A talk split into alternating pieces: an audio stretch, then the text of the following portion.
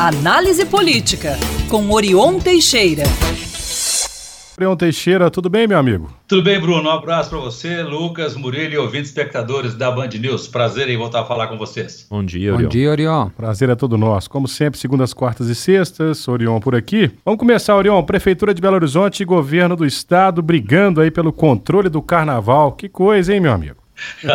Abram, abram alas, né, Bruno? Porque nunca se entenderam e nem agora na festa da alegria. Ao fim e ao cabo, todos pensam em faturar política e eleitoralmente. Mas há um equívoco aí, porque o Carnaval de Belo Horizonte, o seu sucesso, não depende da Prefeitura de Belo Horizonte, muito menos do governo do Estado e de seus patrocínios via renúncia fiscal. Porque ele, o carnaval é de rua, é das ruas, dos blocos, dos bloquinhos. O governo está colocando aí 8,5 milhões de reais aí na festa pela primeira vez e já quer puxar para si o controle da festa. Falta aí um, uma dose de boa política, de vizinhança, de convivência. Antes era fácil culpar o estilo durão do ex-prefeito Alexandre Calil pela falta de parceria. Agora que o governo conseguiu essa parceria, o governo tenta desqualificar o bem-sucedido Carnaval de Belo Horizonte e indiretamente também a prefeitura. Não foi à toa que o prefeito é, Fuad Noman foi às redes sociais para ironizar, dizendo que quem nunca ajudou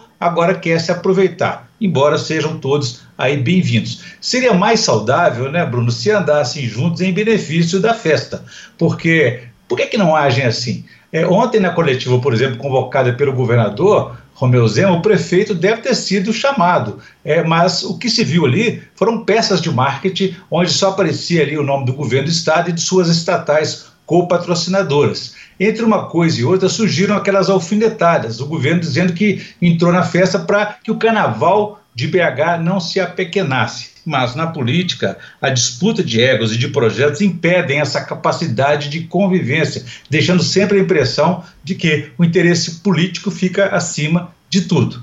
Menos, gente. Vamos torcer para que as alfinetadas, as disputas políticas e nem os spray de pimenta estraguem a festa das ruas que há mais de 10 anos nasceu aí na, na, e cresceu sem interferência do poder político, do poder público.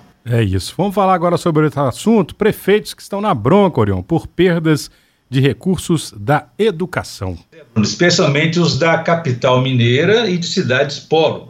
Estão na bronca aí com essas mudanças aprovadas pelos deputados estaduais em outubro passado no repasse do ICMS da educação. Às portas aí do retorno às aulas, eles descobriram perdas milionárias. O prefeito de Belo Horizonte, Fuad Noman, por exemplo, apontou uma perda na arrecadação do município por causa dessa alteração do critério educação sobre o imposto no repasse do imposto sobre circulação de mercadoria e serviços, ICMS. A legislação foi modificada pela Assembleia em outubro passado, subindo de 2% para 10% os repasses do critério, observando indicadores de melhoria nos resultados de aprendizagem e do aumento da equidade, considerando o nível socioeconômico dos alunos. O prefeito avaliou, o prefeito de BH avaliou que pode perder entre 50 milhões de reais e 60 milhões de reais por conta dessas mudanças, que não mais consideram o quantitativo de alunos na base de cálculo dos percentuais distribuídos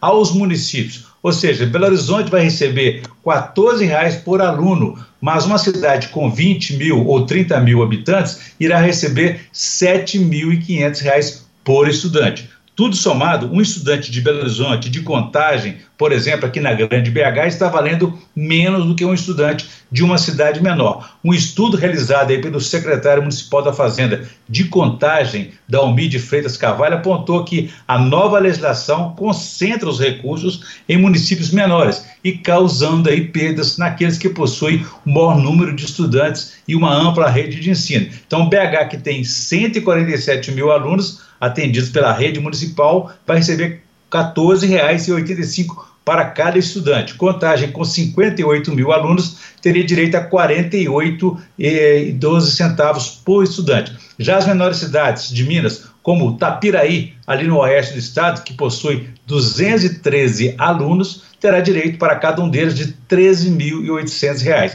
É uma distorção que vai requerer uma revisão dos deputados aí desse critério estabelecido, segundo o qual os recursos distribuídos variam de acordo com a relação entre o total de alunos atendidos e a capacidade mínima de atendimento aí do município.